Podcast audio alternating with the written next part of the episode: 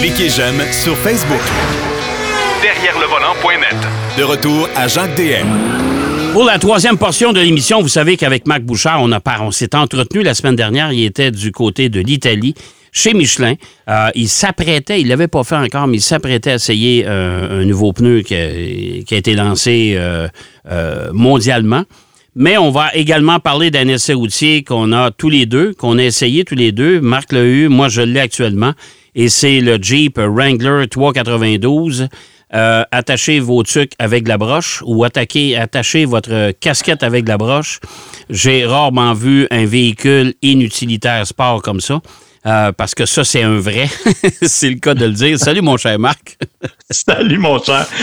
T'es dur un peu quand non, même. non, là, non, non, je suis pas dur. Tu veux faire quoi avec ça? Non, non, regarde, on va s'en parler après. Là. On, va, on, va, on va se calmer en parlant de Michelin avec des pneus Ouais. écologiques qui, euh, euh, qui est fait pour les voitures, euh, les voitures, la nouvelle génération de voitures, c'est-à-dire les voitures électriques. Et puis après ça, on parlera de cette espèce de monstre, de, de bébite, de je sais pas, je sais pas, je, je sais pas comment l'appeler. Écoute, je, je vais quand même te calmer un peu parce Ouais. que quand on s'est parlé la semaine dernière, au moment de l'enregistrement, moi, je m'apprêtais non pas à aller essayer la voiture parce que pour moi, c'était en pleine soirée, mais je m'apprêtais à aller souper. Pourquoi je te dis ça? Parce que je te rappelle que Michelin fait aussi un guide gastronomique Oui. et qu'il nous avait amené dans un endroit où c'était un chef étoilé Michelin qui nous a fait le souper. OK. Fait que juste pour te mettre l'eau à la bouche, Ouais. on nous a servi un repas huit services euh, avec des petits éléments, dont des agnolottis au bœuf, une, une recette qui date de 1960, qui a valu au chef sa première étoile en 1974. OK. OK. Alors, Ça, c'était juste pour te mettre dans le non, non, c'est en correct. appétit, disons. C'est correct. Je pourrais- on, pourra, on pourra dire dans nos chroniques que tu as grossi en Italie. Bon. Voilà. Exactement. Après ça, le lendemain matin, on s'est rendu à l'usine de Cuneo pour aller visiter l'usine. Une usine qui est spectaculaire. Écoute, ça a littéralement là, un million de mètres carrés. Euh, c'est grand un peu, ça. Hein? C'est grand pas mal. Euh, écoute, pour te donner une idée, là, juste l'électricité utilisée dans cette usine-là peut alimenter une ville de 50 000 habitants. Ça n'a pas de sens. Ça a pas de- Écoute, c'est. Mais ça fait partie, tu vois, de tout ce qu'on voulait nous dire, justement, parce que euh, à cause de ce genre d'installation-là, il faut réviser la façon de procéder. Euh, donc, on est en train de faire une centrale géothermique en utilisant la chaleur de la Terre. Bon, bref, on est en train de rendre cette usine-là carboneutre. Mais évidemment, ça va prendre des décennies parce que c'est gigantesque, c'est très gros. Par contre, ça m'a permis d'apprendre quelque chose que je ne savais pas. Savais-tu que chacun des pneus chez Michelin, en tout cas, est inspecté individuellement et Hein. manuellement? Ah ouais? Ouais.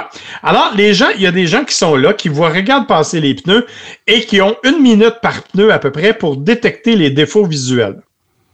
Bon, écoute, j'ai fait le test. On nous avait mis un pneu avec un défaut. On l'a mis devant moi. Après cinq minutes, j'ai abandonné. Là, je l'ai jamais trouvé. OK. Ouais, mais les gens, sont pourtant, a- entraînés, les gens sont entraînés pour ça, là, quand même. Là. Oui, oui, mais la raison pour laquelle je t'en parle, c'est qu'on a créé une machine qui s'appelle Iris, qui est une machine qui utilise des caméras 2D et 3D et qui utilise une forme d'intelligence artificielle. C'est maintenant cette machine-là. Il y en a deux pour le moment, il y en aura une dizaine d'autres et il y en aura d'installés en Nouvelle-Écosse, au Canada, grâce à l'investissement que Michelin vient de faire de 300 millions. Et cette machine-là ben, compare le pneu idéal avec le pneu qu'elle a devant elle et elle est capable en quelques secondes de détecter le défaut, ce qu'elle a fait là, en 30 secondes, alors que moi, en 5 minutes, j'ai pas trouvé. Donc, c'est vraiment, on est vraiment dans une étape où il faut changer la façon de procéder. Et en faisant ça, on est capable d'intégrer dans les pneus des matériaux plus durables, parce qu'on a une façon plus durable de procéder. Et c'est là qu'on est allé en après-midi essayer le pneu pour les voitures électriques qui comporte 45% de matériaux durables. OK. Alors, ça, c'est, c'est, c'est, c'est- En plus de ça, c'est des pneus à friction réduite, c'est ça? C'est des pneus qui sont vraiment faits pour les voitures électriques, donc à faible résistance au roulement, Ouais. capable de maîtriser l'usure du couple. Parce que je te rappelle que c'est ça, ça c'est un des gros défis. Une voiture électrique, tu le sais, le couple c'est immédiat, c'est ça, ça pardonne pas là. Non. Et comme tout le monde, et c'était drôle parce que je faisais l'entrevue avec les gens de Michelin, puis ils disaient, vous savez, ce qu'on a comme statistique, c'est que les gens au début, quand ils ont une voiture électrique, il appuie fort sur le champignon la première semaine, la deuxième semaine, puis après ça, il se calme un peu. ben, ils se l'ont fait dire tellement souvent qu'une voiture électrique, ça a du couple. Euh, ils veulent l'essayer, hein, c'est normal. C'est normal. Exactement. Donc, tu as une semelle qui est plus rigide. Ils doivent être aussi plus silencieux, je le rappelle, parce qu'évidemment, ben, veux, veux pas, ta voiture électrique, elle n'a pas de son. Donc, euh, si tes pneus sont extrêmement bruyants, tu vas les entendre. Alors, tu sais, il y a toutes sortes d'éléments de cette nature-là. C'est ce qu'ils ont réussi à faire avec la voiture et c'était le test pour nous de les essayer au volant d'un Hyundai Ioniq 5. Ouais. Sur une petite piste, OK? C'est une piste de karting, là, quand même. Piste de karting impressionnante, par exemple. Honnêtement, j'aurais été curieux d'essayer ça en kart. D'après moi, ça doit se déménager pas mal. Mais, euh, euh, donc, on était en Ioniq 5 là-dessus. Et évidemment, parce que c'est une piste de karting, on avait tendance, on accélérait très fort, il fallait freiner très fort dans les virages. Tu sais comment ça marche. C'est sûr que j'ai trouvé que les pneus glissaient un peu, mais honnêtement, quand on s'attardait aux critères précis de, bruit, de, façon dont les, pneus mordaient quand même de façon efficace, c'était très efficace. Ça fonctionnait très bien. Et honnêtement, n'eût été du fait qu'on m'avait averti, j'aurais pas nécessairement vu de différence avec des pneus réguliers. Puis il faut pas oublier que les voitures ah. électriques sont plus lourdes aussi. Eh, oui, beaucoup. Et là, évidemment, c'est en freinage, ça paraissait inévitablement parce que tu essaies de prendre un virage. Il y a une place, il y avait une épingle et on arrivait presque euh, pleine vitesse. Là mettons que la première fois, j'ai freiné un peu tard, je trouvais que l'épingle était serrée un petit peu. Mais... tu dis, vais-je la, passer, l'épingle? Vais-je la passer? oui. Et, c'est parce que les gens qui étaient avec nous, bon, c'était pas tous euh, des journalistes automobiles. Il y en a qui étaient techno, il y en a qui étaient de d'autres. Et quand nous, on a embarqué les trois Nord-Américains, si tu veux, euh, on était trois journalistes expérimentés. Euh, donc, un gars de The Drive, une fille, Jacqueline Trupp du New York Times, entre autres, qui est membre du World Car of the Year, qui fait 15 ans qu'elle est journaliste automobile. Elle a des formations de conduite avancées. Moi, je suis pas un pilote, mais bon, je suis capable de me débrouiller sur une piste un peu. Les copilotes qui étaient avec nous sortaient de, mettons, de, gens qui étaient moins familiers. Et, ils nous ont tous demandé, hey, les gars, poussez pas si fort, ralentissez un peu. Là. Ils trouvaient qu'on poussait un peu pas mal sur la voiture par rapport à nos collègues. Faudrait pas qu'ils viennent dans des événements où on est tous là parce que j'ai l'impression qu'ils se feraient peur. Là. Hein? Ouais, ben, je pense qu'ils s'attendaient surtout pas à ça, en fait, dans les circonstances. C'était ça la nuance. Mais tout ça pour dire que finalement, les fameux pneus en question font tout à fait le travail. Évidemment, ils sont assez limités pour le moment. Il y a deux sortes seulement de pneus. Un, un vraiment, euh, le e-Primacy, qui est fait vraiment pour des voitures électriques, qui 45% Il y en a un qui est fait pour des VUS et des camions légers qui comportent 53% de matière durable. Lui aussi commence à être commercialisé. Ce sont donc deux des pneus que Michelin va arriver. L'intérêt, je le rappelle, c'est que dans, à 2030, on veut que tous les pneus Michelin comportent au moins 40% de matériaux durables. Mais ça a l'air nono parce que 2030, on dit c'est loin. Il faut se rappeler que Michelin fait 9000 formats de pneus différents. Ouais, non, non, écoute, c'est pas si loin que ça parce que quand on, quand on sait, comme tu dis, la quantité de, modèles de pneus qu'ils fabriquent, la quantité de pneus aussi qu'ils fabriquent, puis changer les méthodes de fabrication, euh, il y a tellement de choses à modifier pour être capable, un, d'être carboneutre, puis deux, d'avoir, euh, de, de, de, de, laisser moins d'empreintes, si, si, tu veux, euh, sur le plan environnemental. écoute, c'est beaucoup d'ouvrages, là. Ah, c'est un défi incroyable. Puis honnêtement, euh, j'ai beaucoup apprécié le fait de pouvoir aller visiter ça parce que justement, c'est pas quelque chose de, dont j'étais très conscient. Tu sais, on connaît le défi pour les manufacturiers automobiles, on sait c'est quoi les batteries, tout, on est habitué, on vit avec. Mais les pneus, ça honnêtement, je m'étais pas attardé à cet élément-là. Mais là, je suis sorti de là en me disant, écoutez, ça vaut la peine de réconsidérer euh, parce que c'est. Et puis, une autre affaire, je pense que je t'en ai parlé la semaine passée, mais euh, quelque chose que je ne m'étais pas attardé, c'est l'émission de gaz à effet de serre par les pneus sur des voitures. Ah non, ça, on n'a pas parlé, non? Non? Ben, écoute, euh, ils, sont en train de passer une réglementation en Europe pour limiter l'abrasion des pneus. Donc, les petites granules de caoutchouc qui volent dans l'air, oh, ça, dégage, ça dégage des gaz à effet de serre. Et actuellement, le problème, c'est que entre les meilleurs manufacturiers et les moins bons, c'est du simple au quintuple. Eh Donc, s'il y en a un, s'il y en a un qui, qui envoie 20 particules, l'autre en envoie 100.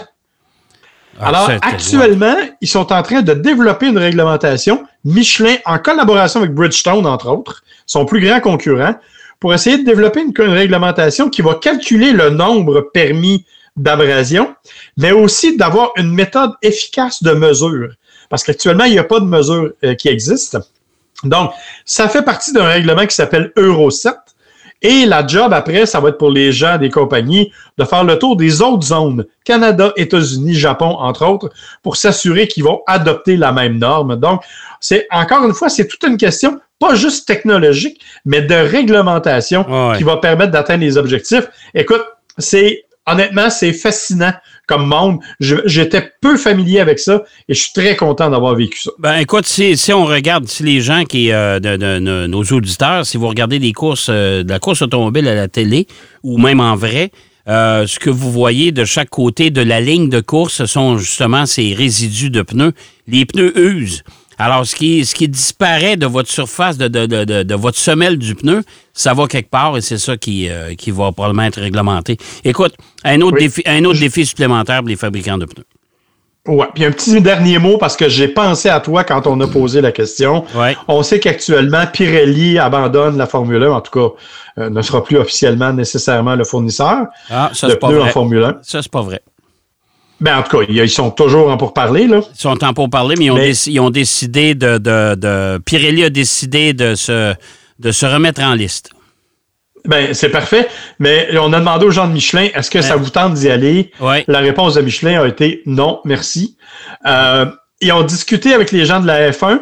La raison, c'est que, al- alors qu'ils fournissent en Formule E, Ouais. la raison pour laquelle ils fournissent en Formule E, c'est qu'ils ont été capables d'adopter des, des standards Ouais. qui sont à peu près similaires à des pneus de route. Ouais. C'est vrai. Alors qu'en Formule 1, c'est des pneus spécialisés pour la Formule 1. Et Michelin dit, nous, on veut pas dépenser d'argent pour développer des pneus qui nous serviront pas aux consommateurs. Alors, ils ont décidé de se retirer du marché de la F1. Mais ça fait longtemps que Michelin et Pirelli, euh, ça s'aime pas nécessairement, mais Pirelli a annoncé officiellement euh, qu'ils vont, euh, qu'ils vont remettre leur candidature pour euh, euh, le renouvellement du contrat. Ça veut dire que probablement que Pirelli va être encore là, encore pour bien des années. Ouais, ouais. Puis comme je te dis, euh, Michelin est en Formule E. Ils Ouais. sont très heureux de l'être. Alors, je pense que c'est, mieux de même pour tout le monde. Ouais, c'est ça, exactement. Écoute, il nous reste à peu près 4 minutes, mon cher. Le Wrangler 392, on a déjà parlé de Jeep, on a essayé euh, amplement, mais ce monstre-là, qui est équipé du même V8 que la Dodge Challenger, euh, mais semble que ça ne fit pas ensemble, mais du tout, là. Ben, écoute, un beau 6.4, hein, un gros V8 hey, 6.4, hey. euh, placé sous le capot de ça, qui développe 470 chevaux. C'est parfait pour te rendre au chalet. Ah, écoute, puis euh, assure-toi de prendre l'adresse parce que ça se peut que tu passes tout droit. Ça n'a pas de bon sens. Mais sincèrement, c'est un véhicule que je ne comprends pas. Moi non plus. Euh, sais, Dieu sait, tu le sais, là, j'aime les gros véhicules, parfois des véhicules pas très utiles. Toi, t'aimes pas ça, moi j'ai toujours tripé là-dessus. Euh, les, les gros VUS, euh, tu les classes G de ce monde et autres Defender de ce monde. Mais celui-là, je comprends pas. D'abord parce qu'il est impossible à conduire, OK? Euh, tu le sais, tu es en ligne droite, t'accélères avec ça. Si t'as pas les mains attachées avec une ceinture après le volant, tu vas le perdre. Ça couraille de gauche à droite, ça Ouais, sens. surtout que le véhicule que tu as essayé et que j'ai cette semaine, c'est chaussé sur des pneus de 35 pouces. Oui, oui, vous avez bien entendu, des pneus de 35 pouces qui sont faits pour aller dans le désert ou je ne sais pas trop où. Euh, et le, le véhicule est surélevé. Je pense que ça fait trois fonds de culotte que je déchire pour remonter dedans. Euh, oui, parce qu'un marchepied, ça n'existe pas en non, plus. ben non, ben non, surtout pas. Et, et quand, quand on est, quand on fait du hors-route, mon, mon cher Marc, tu le sais, on l'a fait tous les deux ensemble. C'est l'important, c'est de garder une vitesse constante, une basse vitesse, euh, de pas donner. Ça là, tu veux faire quoi avec ça dans le bois là? Ça n'a aucun Ah non, bon sens. Hey. Non, non, absolument pas. Puis c'est pas fait pour ça. Même si, faut le dire, c'est un Rubicon, là. Je veux Ouais, dire, dans le sens où il, il a tous les équipements nécessaires et de série du Wrangler le plus capable d'aller en route Ouais. avec le boîtier de transfert le plus sophistiqué, le système quatre roues motrices le plus efficace. Clairement. Et en plus, la version qu'on avait était équipée de certaines options, le fameux toit électrique, ouvrant électrique. Ouais. Euh, tu sais, je veux dire, Ah, il manque rien dedans. Il manque rien dedans. là. Tu Ben là, j'espère. T'as-tu vu le prix? Oui, ben c'est ça. Moi, j'ai reçu la facture cette semaine. Euh, celui qu'on avait à l'essai, que tu avais à l'essai, que j'ai cette semaine, 116 000 beaux dollars pour un Jeep. Imaginez-vous. 116 000. Ça n'a carrément Euh, moi, pas de bon sens.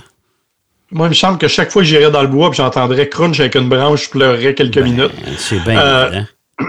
Mais tu sais, mais c'est effectivement, c'est un véhicule qui est, honnêtement, tu tu peux te dire, un Challenger qui a cette force-là, écoute, c'est pas utile sur nos routes, mais au moins tu peux quand même l'apprécier. Ça justifie, ça justifie parce que c'est un muscle car, mais pas dans un ça. Jeep.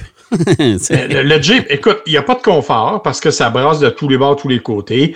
Euh, le- comme je te dis, pour conduire ça, et aussitôt qu'avec les roues 35 pouces, c'est hors route que là-dessus, oublie ça. Avec les nids de poule qu'on a, ça se promène de gauche à droite en, en permanence.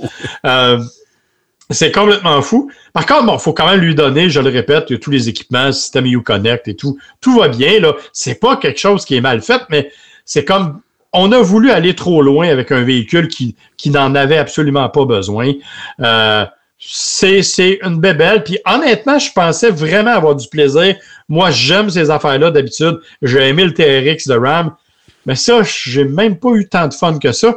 Puis ça vient avec un contrat d'hypothèque pour payer l'essence. Là. Ah non, non, non, Euh. écoute, ça n'a pas de bon sens. Là. C'est, euh, où on entend le moteur, ou on entend la pompe à gaz. C'est, c'est pas, c'est pas des blagues. Ouais. Puis le moteur et l'échappement. Ah! faut parler d'échappement aussi. Là. Parce qu'on peut même modifier le son, on peut, on peut augmenter le son des échappements. Fait que quand je pars le véhicule dans mon, dans mon entrée de cours, je peux dire que les voisins sortent sur la galerie puis ça va. Oh, euh, ah, OK, c'est Jacques qui s'en va. Euh, Ça, ça vous donne une idée. Ouais. Ah, c'est absolument, Ouais. c'est absolument. euh, c'est un véhicule inutilitaire sport. Je le répète encore une Ouais. fois. Hey, mon cher. Mais Marc- le mot sport est important. Oui, le mot sport est important, mais. en- Hey, Marc, merci beaucoup. Puis on se reparle la semaine prochaine. plaisir. Avec plaisir. Attention à toi. Euh, Marc Bouchard qui nous parlait de Michelin, bien sûr. euh, il revient d'un voyage en Italie pour une visite euh, quand même hyper intéressante. Et on a parlé, bien sûr, du Wrangler 392. Un monstre, un monstre qui coûte une véritable fortune dans tous les sens du mot, en consommation et en prix d'achat. J'espère que l'émission vous a plu. C'est déjà terminé. Et je vous donne bien sûr rendez-vous la semaine prochaine pour une autre édition de Derrière le volant. Bonne route. Derrière le volant.